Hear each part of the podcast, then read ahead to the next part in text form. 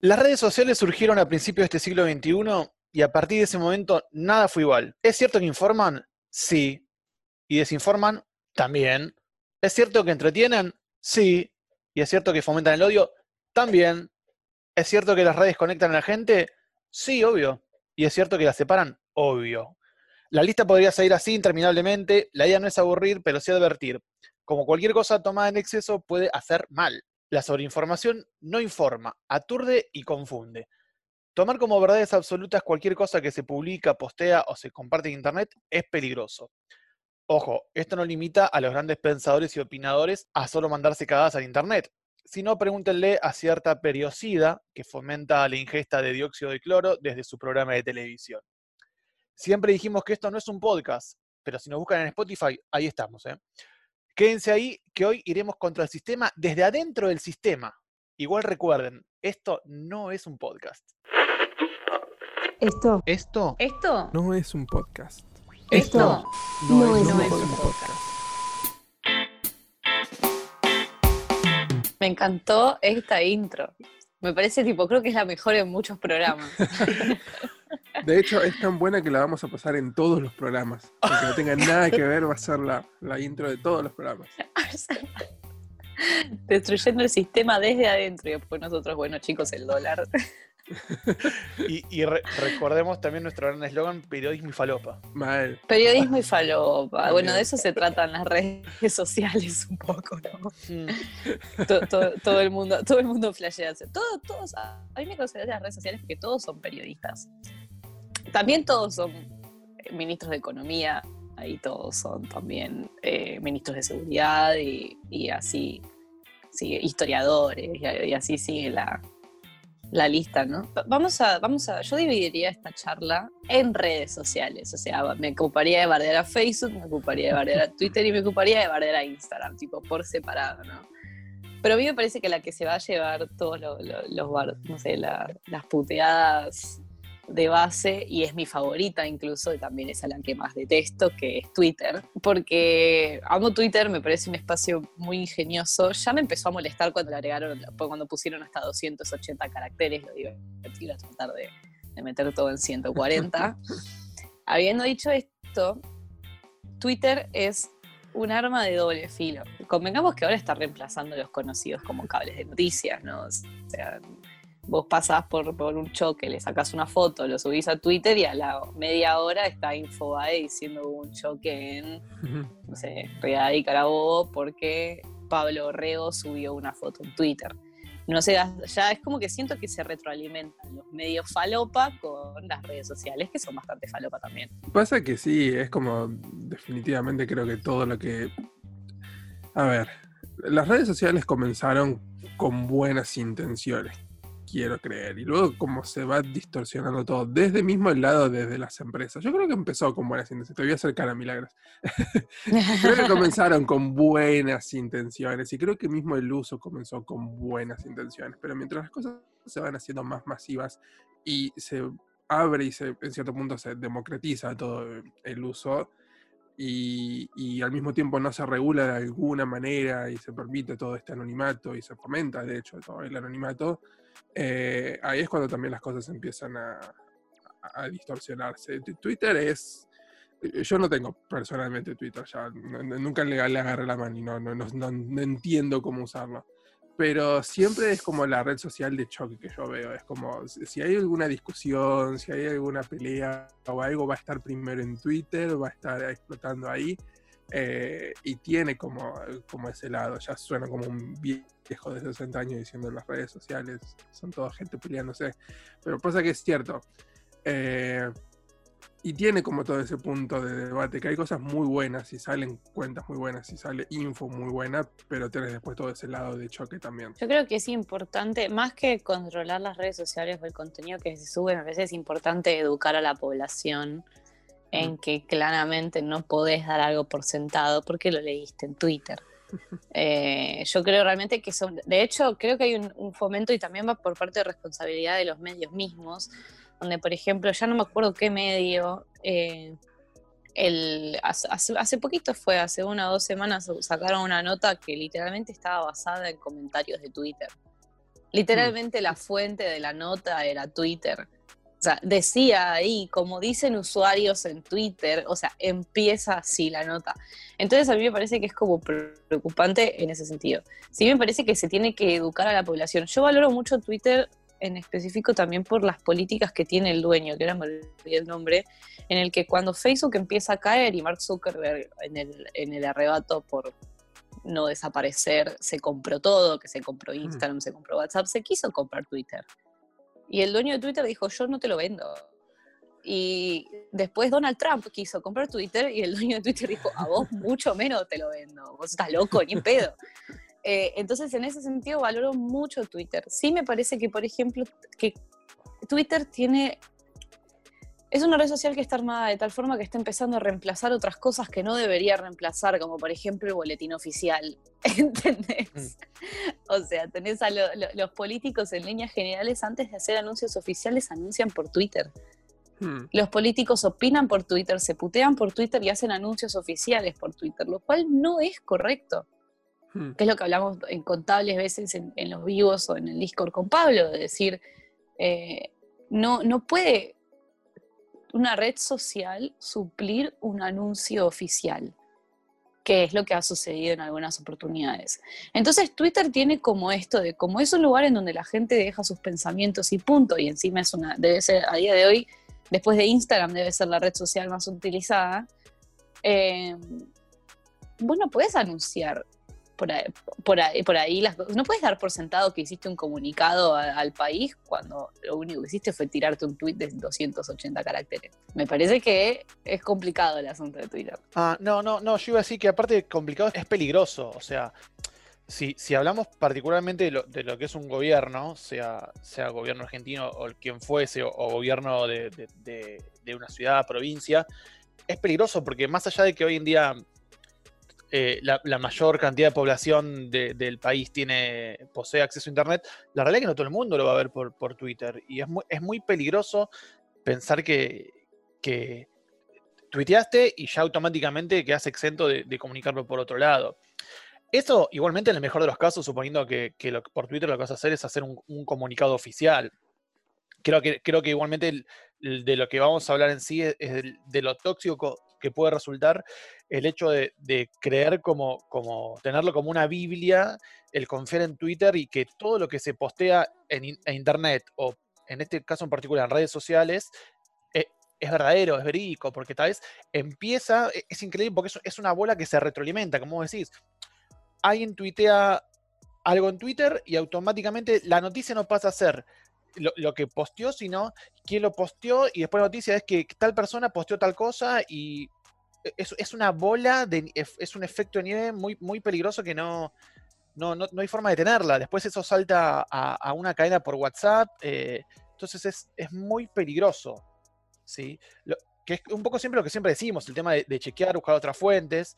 Eh, no sé, es muy peligroso. Es que, es que en realidad que es donde estamos como bombardeados ya por las redes sociales en general, no solo particularmente en Twitter, pero para mí las principales son Twitter, WhatsApp y Facebook, hmm. que recaen en esto de las fake news, que es por un tema también de cómo se financia el periodismo, que eso para quienes nos están escuchando ya lo hablamos en el episodio de Paywalls, que creo que es el anterior al anterior. Eh, en el que estábamos hablando sobre cómo se financian. Y los medios usualmente se financian por los clics que pueda llegar a tener el, el, nada, las notas. A su vez también entonces, ¿qué hacen? Titulan de maneras tendenciosas. Empezando, empecemos por ahí, que es como el que menos daño de todo el, abanico de cosas que hacen daño se puede considerar, que es, bueno, tuiteaste, titulaste de una manera tendenciosa, ok. Ahora directamente se pasa a lo, a lo que son fake news, que es obviamente las noticias de mentira, que dicen mentiras per se, como por ejemplo, ayer, antes, ayer o antes de ayer me apareció una de que habían encontrado esqueletos de gigantes. Yo tuve, mira, hasta que no salga, no sé, algún organismo, alguna entidad internacional a decir que, que, que, habían eh, esqueletos de gigantes de no sé dónde mierda que supuestamente los encontraron, yo no voy a creer esto. Pero hay mucha gente que sí. A su vez también hay casos de personas, no sé, se levantan fake news tendenciosas De hecho, es importante destacar que la campaña de Donald Trump de 2016 literalmente estuvo basada en fake news. en donde se levantaban noticias falsas relacionadas con Hillary Clinton, que era su opositora en aquel momento, y están haciendo lo mismo con, con Joe Biden en esta oportunidad. Por eso digo, detrás de la fake news no hay solamente una persona que capaz está tratando de hacer un chiste o alguna huevada, sino que hay todo un aparato detrás. Otro caso también importante me parece, me parece muy destacable es eh, la cantidad obscena de fake news que se arman respecto de DC eh, hija de, mm, Alberto Fernández, donde salen un montón de fotos eh, de drags haciendo cosas, lo que sea, eh, y todo el mundo diciendo que, diciendo que, es DC, o no sé, o diciendo que gana 153 mil pesos por un, por un ¿cómo se llama? Por un trabajo en Radio Nacional que no tiene y que no gana y que ya salió a explicar que no es así. Entonces me parece, me parece importante, esta, bueno, y que esa última nota, perdón, la levantaron también medios, no sé, como decirte, creo que Clarín, ¿entendés? Mm. Y vos decís, pero si es una fake news, o sea, realmente vos, Clarín, o sea, yo no espero nada de ustedes y aún así me decepcionan. Es decir, tipo, las, las fake news arman, o sea, se, pueden inflar tanto que en la vorágine de la primicia o en la vorágine de, de tener creyendo que fue bien intencionado y solamente queriendo tener una primicia de algo un poco escandaloso, eh, se, termina tomando una fake news como si fuera una noticia de verdad. Y caen incluso hasta medios eh, tradicionales. Y vos decís, capaz, capaz no, fue algún pelotudo aburrido que armó y photoshopeó un recibo de suelo inexistente. es, como, que las noticias pasan a, ser relevantes o, pasan a ser noticias por voto popular. Es como si tienes suficientes retweets, tienes suficientes fabs, listo, ya ya es una noticia de la cual vale la pena ser hablada cuando la definición de noticia no es exactamente esa. Y ahí hablando de, fake news, no sé, ayer salió por ejemplo a decir que la OMS no cree en la cuarentena, así que es más falso que es, ah, no, para eso la verdad. Eso sí, es, posta. Eh, por más ridícula que suene, eso la fue puta posta. Madre, La OMS eh. es una fake news entera. Sí, no, ridícula. Eh, pero sí, se, comienza, igual hay varios, o sea, estamos ahora concentrando más la charla en Twitter, pero si tenemos que ir a la, red social de los adultos mayores que más difunden eh, fake news y creen fake news, no podemos no nombrar a Facebook, o sea, es, es la red social creo que una de las cosas más tóxicas que tiene Internet son los grupos de Facebook, así que y eso es una de las cosas que más perjudican contra lo que tiene que ser la, divulgación de información creíble. Eh, porque está genial que gente tenga espacios como para reunirse, aunque sea virtualmente, pero no sé qué tan bueno está que neonazis tengan espacios virtuales para reunirse.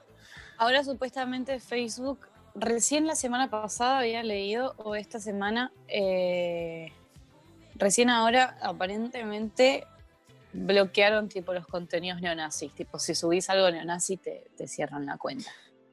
Hay algo de Facebook que quiero hablar por experiencia propia, tratando de hacer los anuncios para, para el diario, tratando de hacer promociones para publicar, para difundir información eh, Facebook te pide un montón, ahora creo que es reciente esto, que pide un montón de, avales para que vos puedas difundir y publicitar ciertos anuncios. Por ejemplo, el, que habíamos hecho de, Trump y, Biden del, debate, eh, cuando lo puse para promocionar, ese no lo aceptaron de inmediato, porque había que hacer una serie de, autorizaciones para poder hacer eh, promoción de cualquier cosa que sea de contenido político. Y en cierto punto me parece genial, me parece perfecto que, que hagan eso con los que quieren hacer promociones de, de, ciertas cosas, porque si vas a pagar, bueno, trata de, de, cosas, de poder justificar quién es la persona que está pagando y quién es eh, la persona que está detrás de, esos anuncios. Pero de igual manera creo que se debería también controlar o autorizar de cierta forma lo que se publica en, en grupos o, en, o desde cuentas personales, porque las cuentas de empresas, si bien es cierto que tienen más responsabilidad y las cuentas de medios de comunicación tienen más responsabilidad, no son necesariamente los que más difunden también información falsa. Hay información falsa saliendo de un montón de cuentas, de un montón de lados y de un montón de grupos y páginas. Así que ese mismo control creo que debería aplicarse a otros lados también. Sí, a las publicaciones en general. Sí, lo, mismo con el tema de, o sea, si estamos hablando justamente de, contenido basura y, y compartir cosas basura, tenemos que hablar de los trolls también, ¿no? Que son lo- justamente, es todo un aparato armado en función de, o sea, porque Mm. vamos a terminar de... Tenemos trolls, entre comillas, buenos, que son los que únicamente boludean eh, y, y tratan de hacer algo en función de, de un chiste, de, de, de- de Mm. molestar, pero, pero de una manera ino- inocente, si querés, muy entre comillas, muy entre comillas. Y hay otros trolls, o mismo bots, contratados por gentes para eh, dar, dar- dar apoyo, sustento a, a ciertas noticias que justamente pueden ser fake news. Por ejemplo, O sea, los amateurs y los freelancers. Claro, claro, tal cual. Hay unos que lo hacen de- por, por- por amor a, a- a joder, a boludear, pero eh, tal, tal vez entiendo que no lo hacen con la intención de hacer un, daño. Y hay otros que ya directamente hay, hay cierta intención, hay un lucro de por medio, ¿no? Eh, entonces, si por ejemplo yo tengo que decir que hay una persona que dice, Macri tomó posesión de una nueva victoria política por el momento. A medida que el acuerdo entra en una fase burocrática, el comercio de la Unión Europea, bueno, justo se corta. Y después esa misma persona dice que la continuación del FMI ayuda a obtener liquidación de sus obligaciones financieras y satisface a Mauricio, no te relajes, te elijo, caliz- caliza significativa proveniente de Hurlingham.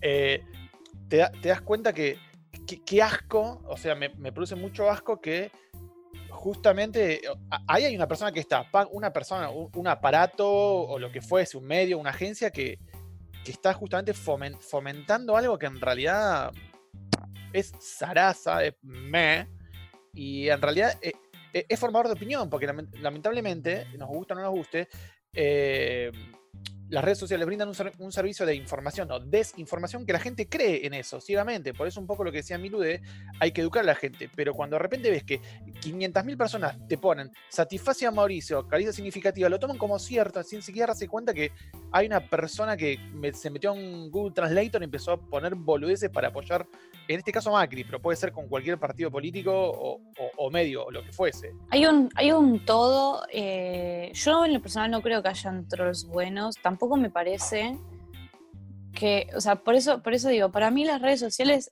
la- las redes sociales se contrarrestan con un buen nivel de educación de la población, ¿ok? O sea, me parece que es una de, la- de- de las grandes deudas, así como está la ESI como deuda principal que tiene el sistema educativo argentina para con, para con las personas en edad escolar, también me parece que es importante hacer capacitaciones y enseñarle a, a- a los estudiantes en general que, que- qué es un troll, cómo funcionan las redes sociales, de qué se trata, Mm. por qué la información es tan endeble. Yo a día de hoy, me, me, acá es donde ya me pongo un poco más filosófica y decir que si me empiezo a volar, por favor, tráiganme de nuevo. Que es que me- me- a mí me estresa mucho, por ejemplo, ahora como periodista recibida, qué es lo que uno ve en el colegio como periodismo, porque lo único que te enseñan es, está bien, yo hice la primaria hace más de 10 años, pero mi hermana, por ejemplo, la hizo hace relativamente poco, ya regresó del colegio el año pasado, y a mi hermana en el año, no sé, 2013 le estaban enseñando la noticia con gráfica como ejemplo, ¿entendés? Cuando ya vivimos en un mundo, y ya en 2013 el mundo estaba totalmente digitalizado, ya no es que habían cosas que, que no pasaban por internet. Entonces vos en realidad tenés que sentar a los estudiantes, enseñarles cómo funciona el, el- el periodismo en internet, de qué se trata el periodismo realmente, cómo la gente se tiene que informar y por qué las redes sociales no son sustentos periodísticos, o sea, por qué las redes sociales Mm. uno no tiene que ir a informarse, vos no podés creer realmente lo que sea que leas en Twitter.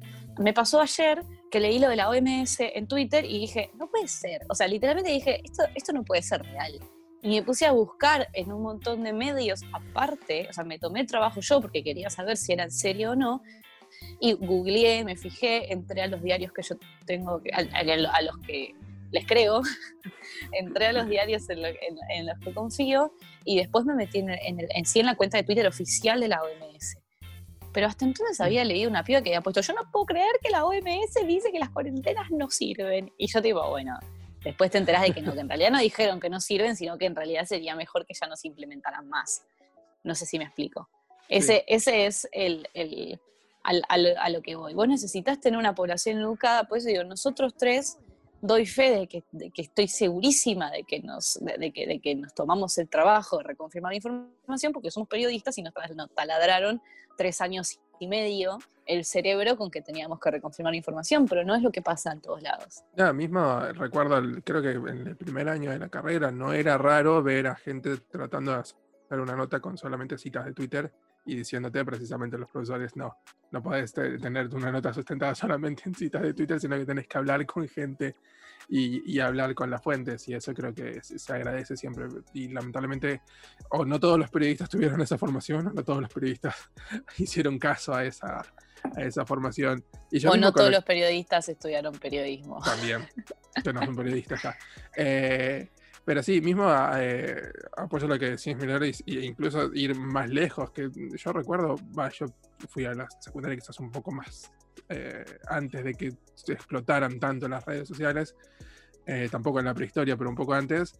Y recuerdo que, por ejemplo, TIC, que era la materia de, cosas informáticas, no se veía tema de redes sociales. Y estaría muy bueno, no solamente en lo que decís de, fake news y todo eso, a poder aportar desde ahí, sino mismo des- desde seguridad en Internet para, para los niños. O sea, seguridad, un montón de cosas que, que tener en cuenta, hay que tener cuidado con qué sitios, con qué información dan, con cómo funcionan las redes sociales. eh, creo que se podría abarcar mucho más y se podría informar eh, mucho mejor sobre el uso. Eh, y por cierto, hay un documental en Netflix muy bueno sobre, sobre redes sociales, pero ya ataca otro lado, como el, el lado económico que, que usan y el lado de cómo nos básicamente roban información para vendernos y cómo somos sus productos, pero bueno, ya todos sabemos que somos productos de, Bueno, de pero alguien. para, para hablar sobre eso, este, eh, la gente que tenga ganas de andar sobre el tema que acaba de mencionar Pablo, pueden ver el juicio a Mark Zuckerberg de, ¿qué fue, el año pasado o el anterior? El año pasado, creo. Creo que fue el anterior. Era en 2018, no me acuerdo. Eh, donde realmente se lo, se lo imputa de venta a, servicios de inteligencias de, la- de información recaudada de Facebook. Ujú. Que volvemos a lo mismo. Que, también, ¿qué tan fehaciente es esa información descargada de Facebook, no? Porque, porque la gente en redes, uno, uno no es sus redes. Y eso me parece importante también entenderlo. El influencer que vos ves todo el tiempo por, no sé, Instagram, que hace tal o cual cosa y que se maneja de tal o cual manera, no es la persona realmente. Eso y también, también es muy importante, ahora, ya me voy a, pasar un poco más allá de, de- de la información y hablar un poco también de salud mental por los expuestos que estamos constantemente todo el tiempo a- a- a, nada, a todo en las redes sociales. Eh, y es importante también entender que, que, que uno, lo que uno lo que ve en las redes sociales, eh, yo siento que son como una vidriera, yo las tomo como eso. Es- Está como la Mm. mejor versión que cada persona puede inventar de sí misma. Eh, y después en realidad no, no, no tiene por qué ser de la misma manera.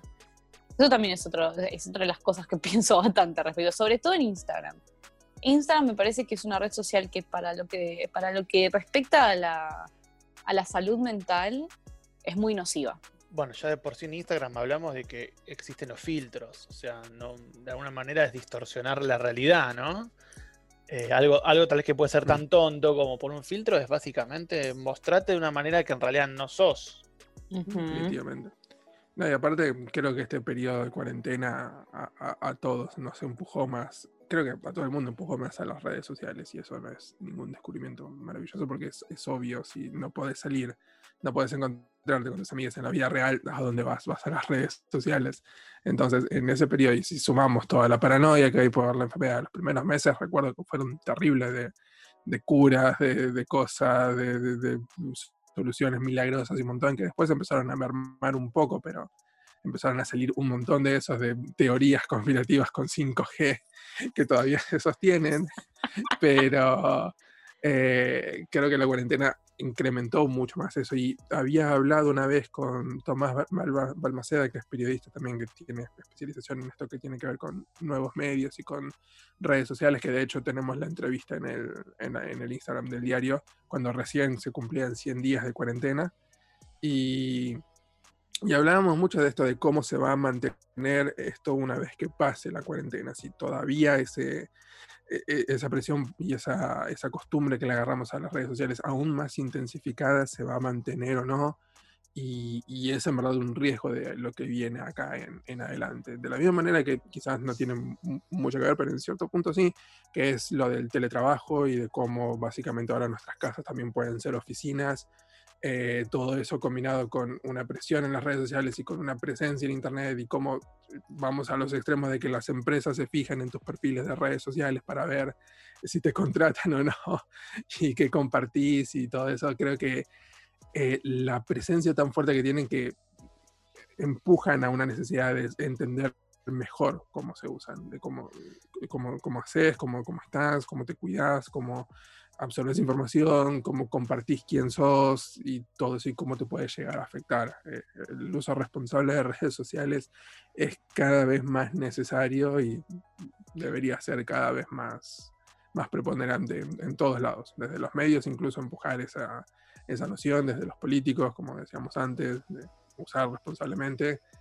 Y bueno, es un mensaje que tiene que venir desde arriba siempre eso. Em, hablando un poco de lo de las fake news que, habías mencionado vos antes, quiero mencionar una en específico, que fue la que mandé por el canal de Discord que hago el chivo. Si no están, pueden sumarse al canal de Discord nuestro. Eh, donde nada, nos pasamos notas simpáticas y qué sé yo. lo vi porque un chico que conozco hace bastantes años lo compartió en, en Instagram. Mira, ahora me preocupó bastante, ¿no? Primero principal mm. sale como una, es un screenshot validado por la concha de tu hermana, porque no, no tiene ningún tipo de, de validación en específico en el donde supuestamente en el año 2015 habían patentado la cura para el COVID-19. Entonces, ¿de qué casualidad la familia Rothschild patentó en 2015 un método para testear el COVID-19? Eso sí que es ser visionario, o quizás debería decir cómplice. Y cuando entras a la página, la página se llama stop5g.barcelona. eh, bueno, dice, bueno, en el año 2015 ya tenían hasta el nombre de la supuesta enfermedad y los test para detectarla. Oh, casualidad, es una familia del estudio rojo, no sé qué mierda. Y después cuando entras a la, a la cuenta de Instagram, de una de las cuentas de Instagram relacionadas, tiene un screenshot de varios tweets que a mí me parece tipo increíble, porque de verdad me parecen demasiado falopa, que dice, es solo para evitar que los demás se ausenten, es solo para evitar, para, que, pero para que los demás se asusten, es solo por, unas pocas semanas más, es solo hasta que tengamos una vacuna, es solo una pulsera, es solo una aplicación, es solo para rastrear, es solo para que otros sepan con quién has estado en contacto, son solo unos meses más, tipo, súper... Eh, nada, eh, al final termina, no es solo una mascarilla, o sea, como si ponerte una, un, un barbijo fuera a generar, no sé, una persecuta estatal increíble. Me parece que la gente necesita tomarse un té y dejar de creer todo lo que. Nada, lo que, lo que lee en internet. Por eso digo que yo, yo apunto a que tenemos que tener una población educada. Yo creo que con educación se contrarresta todo esto. Pasa que es la única solución. Y después tenés a Trump tirando el barbijo después de todavía ni siquiera haberse curado enteramente de COVID. Trump, es, un, es, un, excelente ejemplo de los usos pésimos que le dan los políticos a Twitter. Mm. Todos, tienen igual, eh, antes de que vengan. yo no creo que no hay un solo político en el mundo que no haya mandado una, una burrada con, con Twitter. Pero lo de Trump me parece bochornoso. Eh, el chabón usa su, Twitter de Real Donald Trump como si no como, como, como aparte del de POTUS. POTUS es presidente de United States. Yo lo digo porque hace unos pocos meses me di cuenta de eso. Eh, Yo siempre me río cuando leo POTUS. No, no, puedo no reírme. Totalmente. Eh, el chabón lo usa como si Real Donald Trump él pudiera decir cualquier cosa y no le estuviera diciendo él, ¿no? Es como yo que tengo mi Twitter de periodismo y mi Twitter de coreanos, ¿no? Es como que, como como que ese es el paralelismo que hace el loco. Y me parece importantísimo entender también esto, o sea, si ni siquiera los referentes de los países o, los presidentes están bien asesorados, o lo, o lo que es peor, están asesorados en pos de quieren cosas tipo como estas, mm. eh, vamos a seguir yendo a un mundo que va a ir hacia el colapso por culpa de Twitter, o de las redes sociales en general, no digo Twitter porque es la que, la que estaba mencionando recién o no sé, Macri sacando el comunicado de ese falopa después de la, de la marcha esa del, del, del clonapalusa de no sé, hace no sé cuántos, no, sé, no sé cuántas semanas, Macri sacando el comunicado por Facebook. Disculpame, Mauricio, disculpame. Es, todo muy, es muy peligroso. Es, es, cierto, o sea, que las redes sociales brindan un servicio El, el tema es saber hasta dónde utilizar ese servicio y a cuándo empieza a ser nocivo. Eh, coincido plenamente que hay que informarnos, pero también me da, me da miedo que hay gente que, pone nuestros padres, a mí me llegan muchísimas cosas a mi grupo de familia de WhatsApp, cosas que, que son eh, screenshots de cosas que comparten en redes sociales donde ellos no se meten. Entonces, como les llega una captura, lo toman como cierto. Y, y es muy peligroso eso, porque mm, en algún punto es como el coronavirus, ya está, llegó y todos se van a contagiar de ignorancia. Eh, ¿Cómo hacemos para, tomar una medicina contra la ignorancia? Está bien, creo que justamente eh, educarnos o reeducarnos, también darnos cuenta que no todo lo que se ve en internet es cierto, no todo lo que se ve en la tele es cierto, como, como hacía un poco el, chiste, entre comillas, de esta de, Canosa y las estupideces que dice por televisión. No hay que tomar todo como cierto, sí hay que tomarlo con pinzas. Si te gusta Canosa, míralo, pero después chequealo. Si te gusta un tuitero, buenísimo, tomalo, chequealo. Que siempre en definitiva terminamos cayendo en lo mismo. O sea, acá hay que chequear la información. Está buenísimo la libre expresión y que todos puedan opinar, escribir, pero cuando la persona que escribe no tiene responsabilidad, la responsabilidad es de uno como lector, como oyente, como, como un público, de ver si realmente eso es tan así. Eh, así que desde nuestro lugar de, receptores de esa noticia, nuestra responsabilidad también es tomarla con pinzas, contrastarla con otros medios, a ver qué dicen y a partir de ahí tomarla como cierta o no. Y a partir del momento donde llegamos a tomar de que eso no es cierto, y esa persona, ¡pum! Crucecita, bloqueado, no, no tomar más nada porque es basura, es nocivo lo que está haciendo. Recuerden que esto no es un podcast. Belén Satulowski, Milagros Hermida, Pablo Reo, Juan Pablo Tardioli.